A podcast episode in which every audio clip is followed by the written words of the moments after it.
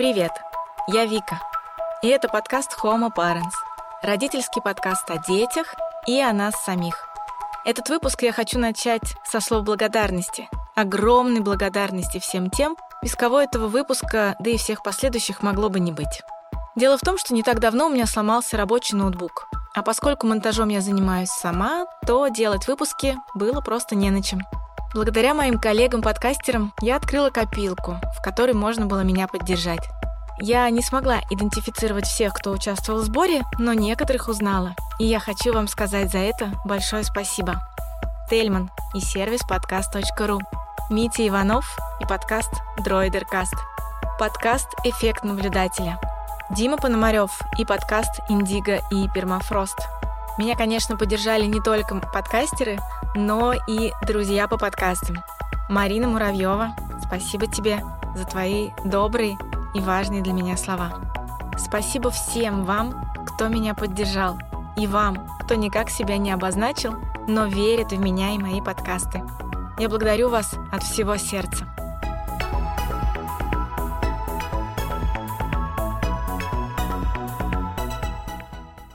Ну а сегодня я вот о чем хочу поговорить. Представьте, что вы знакомитесь с новым человеком, и вам надо ответить на вопрос «Кто вы?». Одним словом, что вы назовете? Назовете ли вы свою профессию или скажете, что вы прежде всего женщина? А может быть, первым будет то, что вы прежде всего человек? И, кстати, меняется ли наш ответ в зависимости от того, стали мы мамами или нет? Опыт материнства вообще особенный и, думаю, влияет не только на то, каким словом мы себя определяем. И здесь, говоря об особенном опыте, я хочу порекомендовать вам подкаст «Начнем с понедельника». Там как раз есть выпуск, в котором авторы подкаста рассуждают о желании иметь детей и о том, как чувствуют себя девушки, еще не ставшие мамами, в общении с теми, у кого малыш уже родился. Ссылку на выпуск я оставлю в описании. Я заметила, что многие женщины, становясь мамами, отмечают, что как будто теряют себя, особенно в первый год жизни. Хотя кто-то бывает и навсегда, выбирая принцип «теперь все для ребенка, а я как-нибудь потом». Ведь я же мать, и ребенок у меня на первом месте. Но в этом выпуске я хочу поговорить как раз о тех мамах, кто обеспокоен поиском баланса между материнством и много чем еще. Работой, союзом с мужем, дружбой – Сегодня мы поговорим о самоидентификации и тех эмоциях, которые появляются при том или ином выборе ответа на вопрос «Кто я?». В гостях у меня Анна Парвати, психотерапевт, семейный психолог, коуч по психологической зрелости и автор книги «Быть женщиной. Возвращение к себе».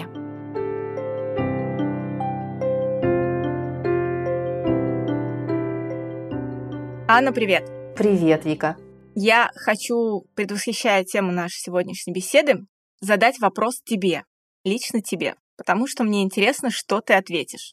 Представим, что у нас такой, знаешь, некий клуб анонимных товарищей, друзей, где каждому задается одинаковый вопрос. Он звучит так. Кто ты? Я скажу, что я психотерапевт, женщина, коуч и еще я так, кто любит работать с женщинами, я так, кто верит, что всем нам нужна психологическая зрелость и самоценность. Пожалуй, здесь остановлюсь. Класс.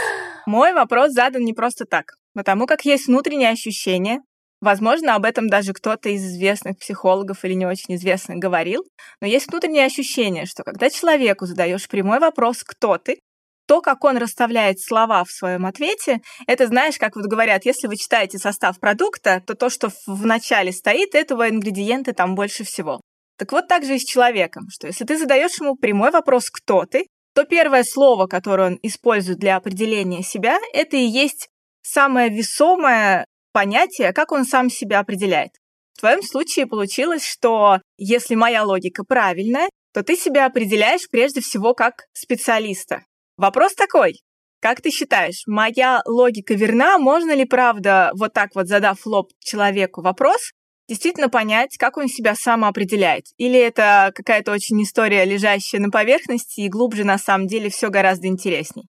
Я думаю, что, конечно, мы не можем получить на прямой вопрос сразу же честный, полный, прямой ответ, потому что очень сильно связано с тем, кто задает этот вопрос, в каких обстоятельствах, каков уровень доверия между нами, насколько мне нужно репрезентовать себя в диалоге с этим человеком или в данной компании, в данном контексте.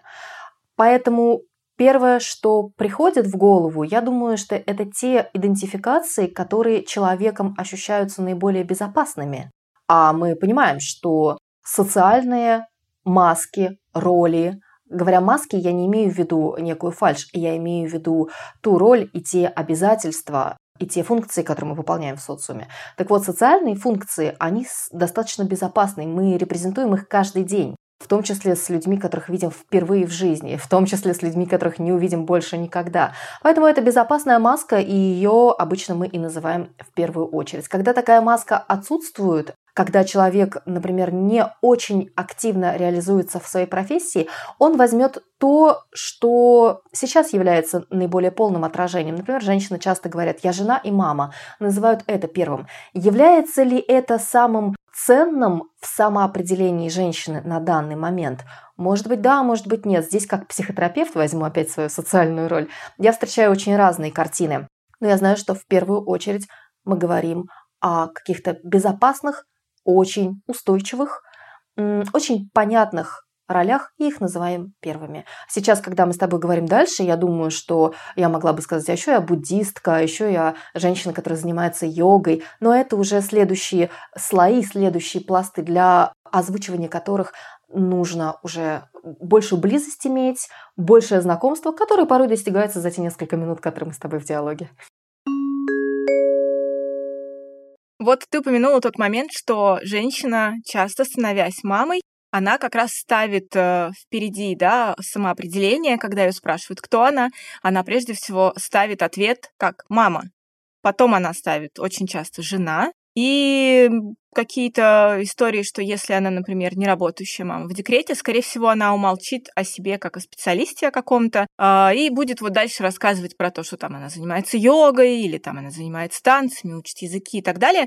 Но вот понятие о том, что она мама, ставится ну, не знаю, мне кажется, 9 из 10 женщин, которые родили ребенка, особенно если они вот его только-только родили, то есть это не та история, когда женщина уже вышла из декрета, ребенок подросток, она уже давно работает, а вот именно вот она прям новоиспеченная мама, скажем так. И когда ей говоришь, кто ты, она сразу прям вообще, скорее всего, паузы не будет в ответе. Она сразу скажет, я мама. И в этом плане есть вот, во-первых, одна сторона вопроса, когда ты говоришь, что это некая ролевая модель, которая она нормальна в ответе, да, когда мы разговариваем в обществе не очень знакомых друг с другом людей. И в целом это некая даже универсальная форма для женщины, которая только стала мамой, потому что она правда себя так воспринимает. Она недавно родила, она не видит других вариантов, кроме того, как она сейчас мама.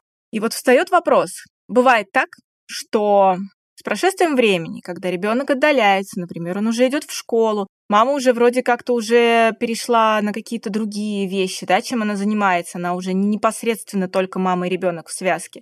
Но у женщины остается история самоопределения, что она по-прежнему остается в приоритете мамой.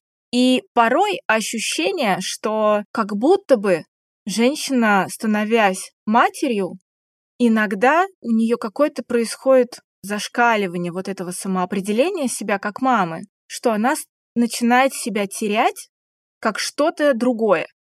И она уже очень часто не произносит после мама «я жена» или там «я женщина» или что-то.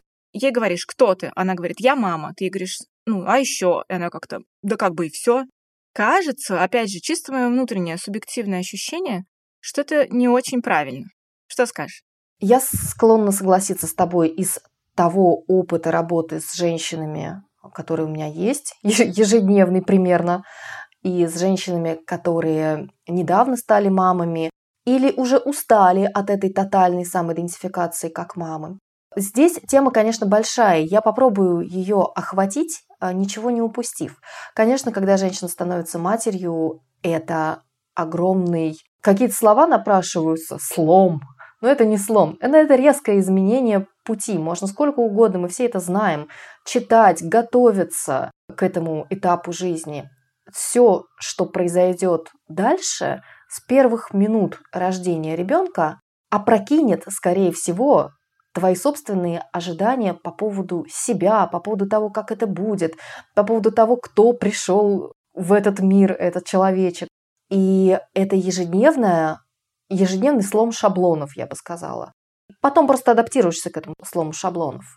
И женщина переоткрывает саму себя, узнавая себя в этом теснейшем контакте. А что говорить, первые годы это не контакт, это симбиоз, это слияние узнавая э, новые грани себя в этом слиянии, новые грани своей личности, то, о чем она могла не подозревать. Я сама частенько говорю, особенно я люблю это своим клиенткам или подругам говорить, что до рождения своей собственной дочери я в жизни ничего не знала об усталости и злости.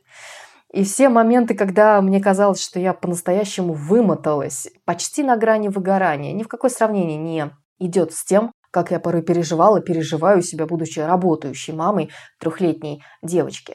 И то же самое со злостью, когда ты думаешь, что ну я-то со своим ребенком никогда не подниму голоса, не, я научусь справляться со своим раздражением. У меня было в жизни столько ситуаций с таким количеством раздражающих трудных людей. И я прекрасно с этим справлялась или училась с этим справляться. А тут-то с кровиночкой любимейшей. Да, ну да, конечно. Вот, да, эти чувства знакомы всем мамам. И из-за этого симбиоза который начинается еще в период беременности, разумеется, из-за тех изменений на физиологическом уровне, которые продолжаются еще и после родов, и в период грудного вскармливания. А мы не будем забывать еще об обалденных физических нагрузках и эмоциональных нагрузках, которые переживает женщина в первые годы после появления ребенка. Все это в результате длится несколько лет с такой ошеломительной интенсивностью, что женщина там по пути как-то пересобирает себя, но пересобирать себя – это отдельный психологический процесс, для которого по-хорошему нужно ресурсы, нужно время. Знаете, вот когда мы говорим о личностном кризисе, например, о кризисе самоидентификации. Вот это даже такие материи, которые подразумевают, что человек, ну как-то э, Обломов сразу вспоминается, разные другие примеры из русской литературы. Герой лежит на диване, он не спешит явно, ему не надо никуда бежать. Он думает о том, как жить дальше, кто он теперь в новом этапе своей жизни и так далее. У женщины, которая родила ребенка, нету этой роскоши свободного времени, свободных ресурсов. Она пересобирает себя между недосыпом, кормлением, уходом за ребенком, попытками сохраниться в роли жены, хозяйки, может быть, специалиста, кому быстро пришлось вернуться к работе или кто сделал такой выбор. Поэтому это пересобирание себя происходит стремительно, урывками и неполно. И в условиях, когда постоянно другой человек, тоже с чем мы до появления ребенка не сталкивались. Другой человек постоянно сигналит о своей необходимости, чтобы ты была рядом, чтобы ты вкладывалась в него практически 24 на 7. И в этих условиях идентичность мамы, она просто как сирена, сверкает, сияет, орет, а ресурсов на то, чтобы пересобрать себя в каком-то в каких-то еще других ипостасях часто у женщины просто нету. Нету в силу экономических причин, нету в силу тех убеждений, которые есть в социуме. Ты теперь в первую очередь мать, говорят все. Ребенок нуждается в тебе там в первые годы, как ни в ком другом и под давлением чувства вины, под давлением социальных стереотипов, под давлением родовых примеров и под давлением часто просто отсутствующих возможностей, финансовых, разных других, женщина постоянно откликается только на эту идентичность или в большей степени, в подавляющем количестве времени, случаев, именно на эту идентичность мамы. Другие идентичности просто отступают, отступают сильно-сильно назад – и ты совершенно верно заметила, что даже в идентичности себя как жены или там любимой женщины, любимой любящей, порой мы себя теряем в первые годы после рождения ребенка. Хорошо это или, или плохо, опять-таки моя психотерапевтическое профессиональное искажение здесь дает о себе знать. Я бы не стала давать такие оценки, потому что думаю, что женщина в этот период и сама чувствует, что ей не очень комфортно или возникают какие-то сомнения, а правильно ли я делаю, что сейчас моя идентичность матери на первом, втором, третьем, пятом месте одновременно и оттесняет все остальные области моей жизни. Думаю, что женщина сама достаточно переживает на этот счет, чтобы здесь мы еще как-то ее клеймили. Поддержка, вот это правда то, что женщине важно в такой период, как я вижу по своему опыту, опыту подруг, опыту клиенток. А часто так случается. Просто в этом важно помнить, что ты не одна, нас много с этой с похожей ситуацией. Ты сказал, что часто общество, да, оно как-то давлеет над женщиной, оно ей как-то обозначает, где ее место, да, скажем так, тогда, когда она родила ребенка. Но тем не менее, ты также использовала слово слом, которое я хочу сейчас использовать в непосредственном его значении, потому что есть ощущение, что иногда у женщины и правда происходит некий внутренний слом, психологически возможно. Слом самоопределения, когда, вот как ты говоришь, женщина себя перестраивает, пересобирает, и как будто бы произошел слом, и она себя уже не может пересобрать. И даже тогда, когда ребенок повзрослел, как ты говоришь, если это вначале симбиоз, там постепенно это некое слияние, потом, как Петрановская, да, рассказывает про эту веревочку, которая все дальше и дальше оттягивается, ребенок все дальше и дальше становится от мамы. В какой-то момент есть ощущение, что как бы, ну вот и все, ты уже не настолько прямой источник всего жизненно необходимого, в принципе, да, как поддержка тут нужна своему ребенку, но вообще-то можно уже, скажем так, расслабиться, немного посмотреть на себя и заниматься самоопределением дальнейшим. Но ощущение, что слом произошел, и женщина даже при взрослом ребенке позиционирует себя исключительно по-прежнему только как мама. Ни жена, ни женщина, ни специалист, просто мама и мама. И мы все знаем такие примеры, да, когда женщины становятся, я даже не знаю, как это сказать правильно, какой-то вот единственный источник вообще жизни для своего ребенка, для кровиночки. И кажется, что это становится какой-то такой крайне удушливой средой, во-первых, для ребенка, что небезопасно, да, потому что мама никак не отпускает, потому что она мама прежде всего. И это не очень хорошо для мамы, потому что зажилась уже в этом образе, и, по сути, все какое-то вот ощущение конца, что ли, какого-то именно в плане как э, внутреннего дальнейшего саморазвития. Вот есть такой момент, что это не есть хорошо, когда ты действительно в какой-то момент можешь сломаться и не пойти дальше. Опять уйду от дихотомии хорошо-плохо, скажу, что у всего есть цена. Женщины, которые действительно ощущают материнство главным своим предназначением, главной темой и главной собственной ролью, имеют за это определенные бонусы, плюсы. Например, на каком-то отрезке жизни их самоопределение может быть очень ясным, очень устойчивым. На каком-то отрезке жизни, например, рожая ребенка за ребенком, они могут ощущать себя совершенно тотально реализованными, удовлетворенными, спокойными, зная точно, где они, кто они, какую пользу они приносят и получать от этого поддержку, кстати говоря, в собственной семье, от собственного партнера, своих родителей, определенное признание в социуме.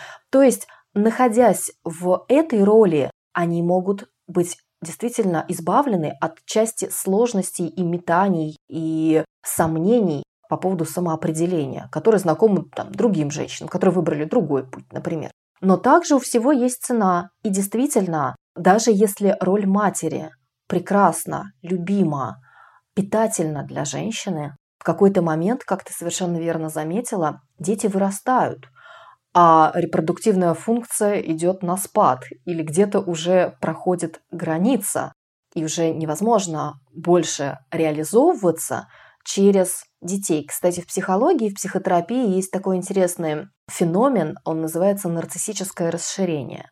У всех нас есть нарциссическая часть, то есть вполне здоровая, которая про любовь к себе, которая про гордость за себя, за свои достоинства. Когда я говорю здоровая, это значит, что у человека со здоровой вот такой как раз частью гордости за себя, у него есть эта внутренняя опора. Вот что я создала в жизни, вот чем я могу гордиться, вот мои достижения. К сожалению, часто дети становятся нашим нарциссическим расширением, то есть нашим ответом на вопрос, чего достойного я в жизни сделала, какими успехами я могу похвастаться. И когда ребенок становится вот таким нарциссическим расширением, опять же, здесь есть, к сожалению, я сама сейчас сваливаюсь в дихотомию здоровое-нездоровое, да, а это все очень тонкие вещи, которые всегда проясняются в конкретном диалоге с конкретным человеком. Поэтому очень абстрактно сейчас я хочу удержать наших слушателей от выставления себе диагнозов самостоятельно, особенно диагнозов с каким-нибудь негативным оттенком. Так вот, в здоровом варианте нарциссическая наша часть признает свои достижения, и в том числе, например, рождение ребенка, рождение какого-нибудь симпатичненького, умненького, успешненького ребенка. Но когда ребенок становится прямо нарциссическим расширением, мы не мыслим себя в отсутствии успехов у ребенка или в отсутствии конкретных успехов у ребенка. Очень часто это можно проиллюстрировать конкретными примерами. У мамы не сложилась карьера в спорте или в музыке или в каких-то областях искусства или чего угодно еще, в каких-то областях самореализации. И она эту самореализацию, эту форму самореализации настойчиво предлагает ребенку. И успехи ее ребенка, скажем, в музыке, отдала она его там на фортепиано, предположим, становятся болезненно важными для мамы потому что она буквально не разделяет себя и ребенка. Она буквально оценивает успехи ребенка как собственные.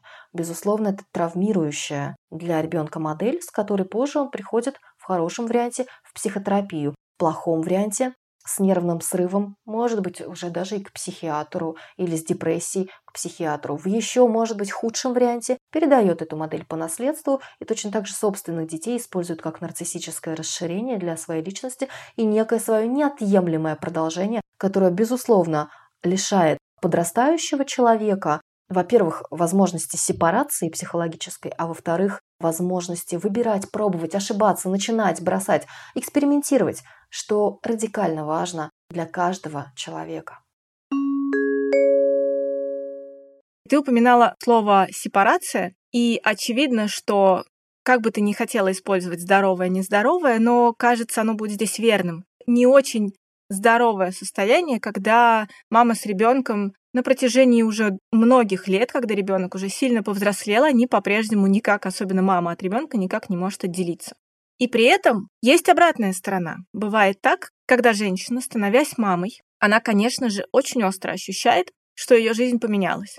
Теперь у нее есть вот такая история в виде ребенка, где ребенок, особенно в первый год жизни, он крайне зависим от мамы, и мама начинает думать, что это все, конечно, классно, но пока у нас не было ребенка, у нас с мужем был очень тесный и плотный контакт, в том числе и телесный. А когда появляется ребенок, теперь в телесном контакте, в очень плотном, мама и малыш.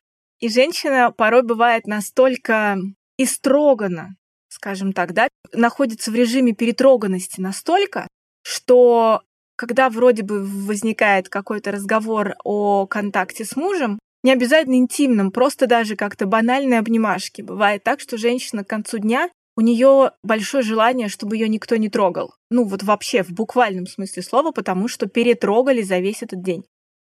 И женщина понимает, что, ну окей, я стала мамой, но это как-то неверно, что вот эта вот моя история с мужем, она пресеклась, по сути, появлением ребенка. А мама очень хочет сохранить этот баланс. Вопрос такой, это вообще возможно сохранить баланс в позиционировании себя как женщина, жена и как э, женщина-мама. Одновременно это может быть, или, скажем так, в первый год жизни ребенка можно немного расслабиться по этому поводу, возможно, объяснить что-то мужу, что, дорогой, знаешь, ну, я не могу, все, меня истрогали, на тебя мне не хватает. И не думать об этом, не заморачиваться, не ругать себя на то, что ну, блин, ну, как бы он мой муж, у нас с ним было все нормально, появился ребенок, мы даже обниматься не можем, потому что меня на это уже не хватает. Ты знаешь, твой вопрос не редкость. Я действительно это часто слышу от клиенток. И мне кажется, что такой вопрос может возникнуть только в очень детоцентричном обществе, каковым наше сейчас является. Мы много чего узнали о ребенке, о психике ребенка, даже с точки зрения нейропсихологии, нейрофизиологии, как влияет контакт с мамой на, в первые годы, да и в последующие, на всю жизнь ребенка. И мы настолько тотально серьезно к этому относимся сейчас, что упускаем, как мне кажется, многие другие важные области жизни, такие как отношения с партнером, или такие, как собственная самореализация, или такие, как, черт возьми, время на себя, потребность бывать в одиночестве, которая есть у каждого психически здорового человека, и которая требует удовлетворения, если мы хотим остаться психически здоровыми людьми. Но все кладется на алтарь материнства очень часто. И, кстати, к сожалению, это часто продиктовано нашими собственными детскими травмами, потому что в предыдущих поколениях, наоборот, увы, в силу истории, маятник был на другом конце, и приходилось слишком рано разделяться матери и ребенку. И вот эти травмированные дети, вырастая дальше, все больше с получением ресурсов, с изменением экономической ситуации, все больше, а порой просто безгранично кладут все на алтарь материнства, что тоже не есть хорошо. Возвращаясь к твоему вопросу. Конечно, не просто мы можем совмещать себя в роли матери и в роли жены. Роль женщины, жены остается первичной. Почему мы сейчас говорим про семью? Вообще первично, как ты вначале меня вернула, роль человека, роль личности, это, можно сказать, фундамент. Кто я? В отрыве от моих близких, с которыми, прости господи, может что-то случиться в любой момент. Да, разные ситуации. С мужем можно развестись. Бывает, что дети умирают. В конце концов, даже если все будет благополучно, однажды ребенок вырастет и уйдет из гнезда. Где мой базовый фундамент? Кто я? Но если мы говорим про контекст семьи, все благополучно и хорошо, как мы себя определяем в семье, здесь фундаментом в семье является пара мужчина и женщина. Именно они стали причиной появления ребенка, не будем об этом забывать. Поэтому они остаются для ребенка, хотя, понятно, акцент в большей степени на маме в первые там, месяцы и, может быть, даже годы, но фундаментом семьи является пара. Я сейчас, опять-таки, очень осторожно, пометуя о том, что нас могут слышать люди в разных жизненных ситуациях, ни в коем случае, если не удалось сохранить пару, не удалось сохранить брак, ни в коем случае не стоит по этому поводу впадать в чувство вины, что вы лишили ребенка фундамента и чего-то невосполнимого совершенно лишили. Ситуации бывают разные, но все-таки, если мы говорим кстати, семейные психологи сейчас перестали использовать формулировку «полная семья», «неполная семья». У нас такое разнообразие сейчас существует семей, что мне кажется очень классным решением отказаться от этой стигматизации. Вот у кого-то неполная семья, а у кого-то полная. Поэтому не будем это использовать. Если пару сохранить не удалось, возможно, ваш ребенок все-таки не лишился отца, и контакт с отцом у него есть, или ну, там, может быть восстановлен в будущем. Так что, в общем, это отдельная история. Но еще раз возвращаясь к вопросу, да, определенно важно сохранить эту часть своей женской роли, роли жены. И мы здесь говорим не только и вообще даже не столько про круг, сейчас я делаю руками кавычки, круг обязанностей женщины, роль жены – это твоя обязанность. Мы не об этом говорим, мы говорим о э, роли жены и женщины как о наслаждении, как об источнике сил для самой женщины, как для свободной территории, свободном поле для нее, где она не только мама. Мы уже говорили о том, насколько это поглощающая роль материнская. Так вот, время, место, где вы просто женщина, просто жена, просто наслаждаетесь временем с мужем, или наслаждаетесь вниманием с мужем, или наслаждаетесь тактильным сексуальным контактом с мужем. Это может быть вашей свободной территорией, где вы дышите, отдыхаете от роли матери. Поэтому совмещать это не только можно, но и нужно. И я очень боюсь, что забуду сегодня вспомнить эту поговорку и скажу ее сейчас. Для того, чтобы вырастить ребенка, нужна целая деревня. Это старая поговорка, я ее очень люблю, потому что женщины в своей самоотверженности и в своей самоотверженности, помноженной на современные возможности, которые в результате приводят к детоцентричности, о которой я уже сказала, забывают эту поговорку и пытаются своей грузью на эти баррикады, значит, вот собою, своей фигурой заменить ребенку целый мир из лучших побуждений, но приводит это к плохим результатам для самой женщины и для ребенка. По моему опыту могу сказать, что, конечно, как ты говоришь, бывает всепоглощающая история про то, что с появлением ребенка женщина становится тотально мамой. Но при этом есть и другая история, когда женщина с появлением ребенка настолько сильно боится потерять себя, да, как жену, как специалиста, что в какой-то момент, возможно, это бывает даже чуть ли не после первых дней рождения. Я знаю примеры, когда мама выходит на работу уже через неделю после рождения ребенка, потому что ей важно сохранить вот эту самоидентификацию себя как специалиста. И это тот момент, он опять же очень тонкий, когда ты с одной стороны очень не хочешь себя в этом потерять, ты не хочешь, вот есть такое выражение «мама-наседка». Это даже общество так воспринимает, когда ты действительно ты садишься дома, вот у тебя малыш, и пусть весь мир подождет.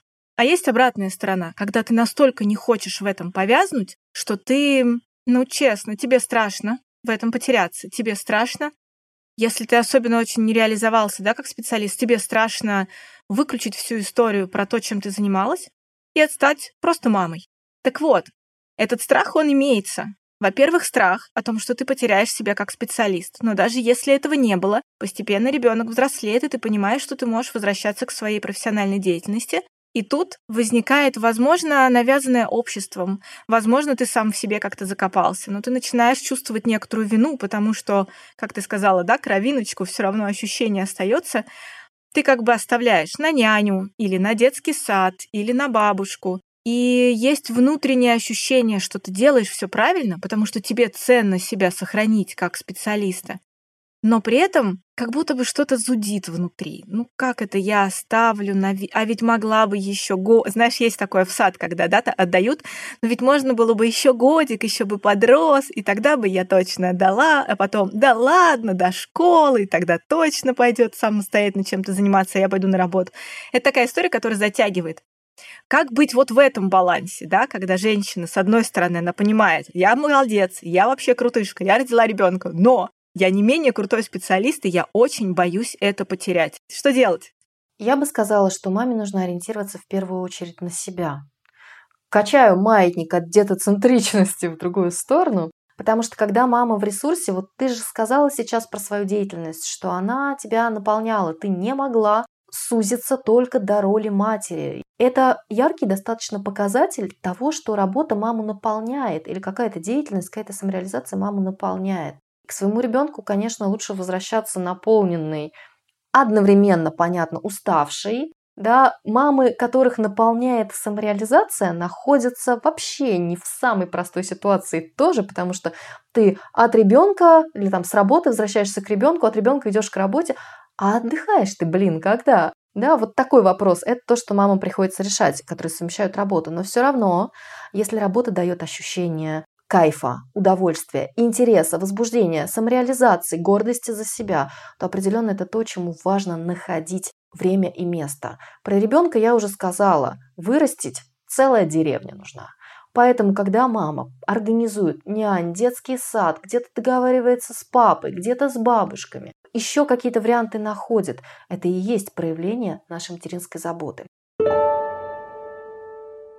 Чувство вины и идея про то, что отложу, отложу, еще отложу, возникает обычно из убеждения, что откуда-то убеждение, что почему-то я должна вот закрыть грудью все бреши, и я должна, я же мать. И мы тут забываем совершенно, что, кстати, у ребенка есть отец, кстати, у ребенка есть бабушки и дедушки. И, кстати, это событие для всей семьи, и определенная нагрузка появляется на всех членах семьи. Ну, понятно, что по согласованию, однако, да, потому что совершенно плачевная ситуация, когда, например, члены семьи снимают только сливки в вопросе взаимодействия с ребенком. Приехали, сделали козу пальчиками, подарили подарочек, посмотрели на милого ребеночка и уехали. А кто по ночам встает? А когда маме, например, надо на работу или, извините, на маникюр, кто посидит с ребенком, да? То есть здесь очень важно, я постоянно это клиенткам напоминаю, задействовать всю семью. Это просто ужас, насколько нас затапливает порой чувство стыда, когда мы к мужу, к отцу вот этого ребенка обращаемся с просьбой, ну, мог бы ты полчаса, пожалуйста, тут я бы хотела, да, вот, значит, обычно это происходит уже, когда мама заболела, и вот она там, у нее температура, она с ног валится. Я всегда предлагаю своим клиенткам здесь челлендж, дорогая, вот с мужем договорись, что тебе на маникюр надо сходить, или с подругой встретиться, или там ванну пойти принять, или пойти поспать лишние часа, парочку. Вот это бывает, вызывает огромные сложности. Поэтому убеждение, что я должна, значит, здесь все сама, или если я от своего ребенка отсоединюсь, я причиню ему какой-то невосполнимый навсегда травму, которую никогда не поправить, и исковерку его психику. Вот эти ложные совершенно убеждения толкают маму в крайности. Конечно, для того, чтобы... Бывает, что у женщины, правда, страх потерять себя как женщину, жену, потерять себя как специалист настолько сильный, что она толкает себя в другую крайность. И, например, отказывается от грудного вскармливания, хотя физиологически такая возможность есть, но она хочет поскорее вернуться к интимным отношениям с супругом, или она поскорее хочет вернуться на работу. И здесь, конечно, надо разбираться, насколько это доставляет дискомфорт самой женщине или нет, потому что ребенок, повторюсь, адаптируется ко всему. И к маме работающей, и к маме, которая с ним сидит до школы, и ребенок это впитывает как норму. Последствия будет иметь все. Я сегодня уже говорила, что у любого выбора есть свои бонусы, плюшки и есть свои цены. Здесь тоже, какое бы решение мы ни приняли, будут и свои цены, и свои, скажем, сложные аспекты, не хочу сказать негативные, сложные, с которыми надо будет потом как-то работать, для которых нужно будет находить лазейки, решения и свои бонусы. Вот, поэтому здесь вот так, женщине отталкиваться от себя, от своих потребностей, ну и от согласования всей этой ситуации с семьей, конечно.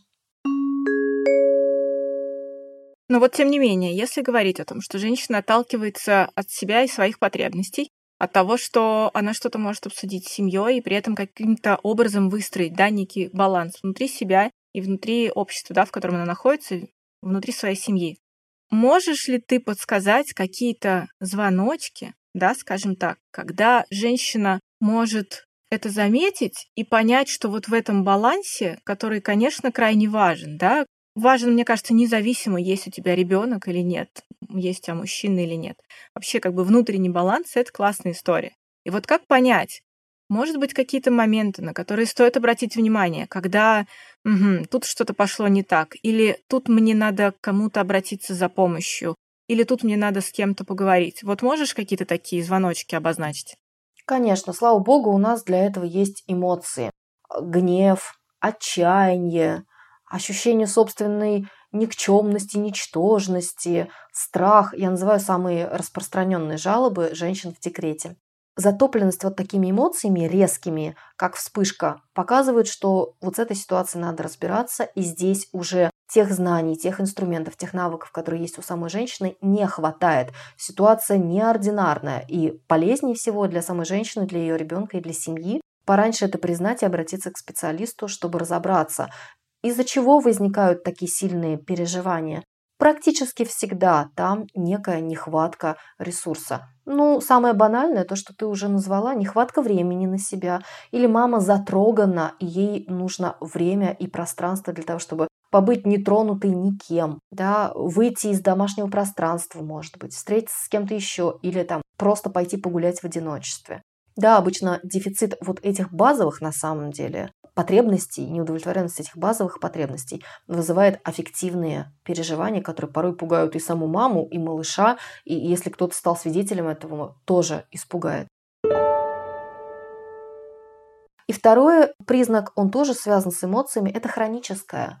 Хроническое ощущение, например, хроническое раздражение, хроническое ощущение себя несчастной, разные другие тлеющие переживания, но с которыми мама встает утром и засыпает вечером, и оно вот там вот чуть-чуть потихонечку, постепенно токсичность определенную создает.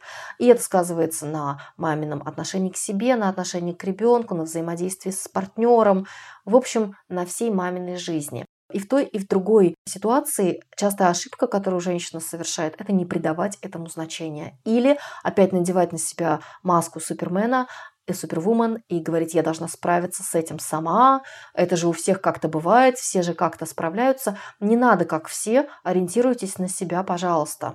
Потому что если вас накрывают периодически сильные эмоции, однажды вы можете случайно или не случайно причинить вред себе или ребенку, физический или эмоциональный. Это тоже достаточно, с этим тоже надо считаться. Это хороший, важный сигнал для того, чтобы немедленно обратиться за поддержкой.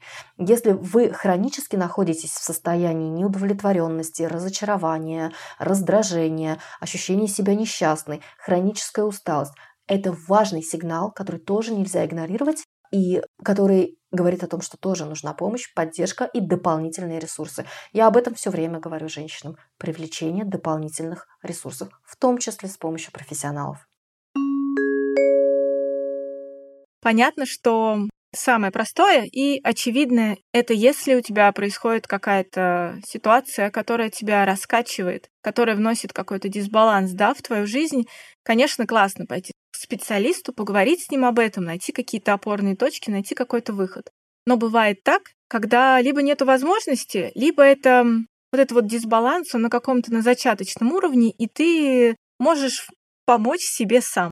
Я хочу тебя попросить построить вслух внутренний диалог женщины с самой себе, поддерживающий диалог с самой собой, когда она вдруг ощущает, возможно, на самых первых этапах, да, некий дисбаланс, некую какую-то потерю себя, некий страх потери себя. Можешь вот этот внутренний диалог с самой с собой его рассказать, чтобы оказать себе поддержку? Что себе сказать? Да, я здесь предложу несколько базовых фраз, которые рекомендую любой женщине и, кстати говоря, в любом семейном статусе использовать и говорить себе. Ты моя хорошая, ты моя любимая. Чего ты сейчас хочешь? Как я могу тебя побаловать? Как я могу о тебе позаботиться? Как ты себя чувствуешь, моя любимая девочка? Ты такая у меня умница. Вот что ты сделала сегодня, вот что ты смогла, вот что у тебя получается, вот какие у тебя желания и мечты, и я их уважаю, и я это, тебя за это люблю, и я тобой восхищаюсь.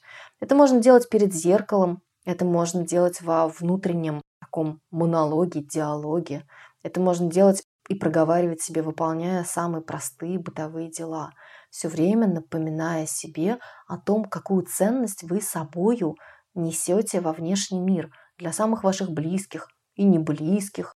Какие ценности вы собой являете. Мне нравится фраза Махатма Ганди.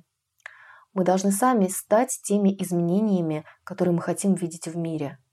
И многие мамы, большинство мам, все мамы, являются именно теми изменениями, которые мы хотим в мире видеть. Потому что любая мама, даже самая загруженная, самая уставшая, даже, может быть, пережившая собственное драматичное детство, абсолютно любая мама знает эти прекрасные моменты просветляющие, когда ты абсолютно наполнена любовью, абсолютно наполнена гармонией. Это могут быть доли секунд, и все равно такой опыт знаком абсолютно каждый из нас. И это то, ценное, что мы несем в мир самим фактом своего бытия. Напоминать себе об этом. Ну а кроме того, есть еще тысячи мелких дел, мелких способов, которыми мы заботимся и проявляем свою любовь для самых наших близких людей каждый день, каждый час, каждую минуту. Напоминать себе об этом, обращать свое внимание на тот бесценный вклад, который вы делаете.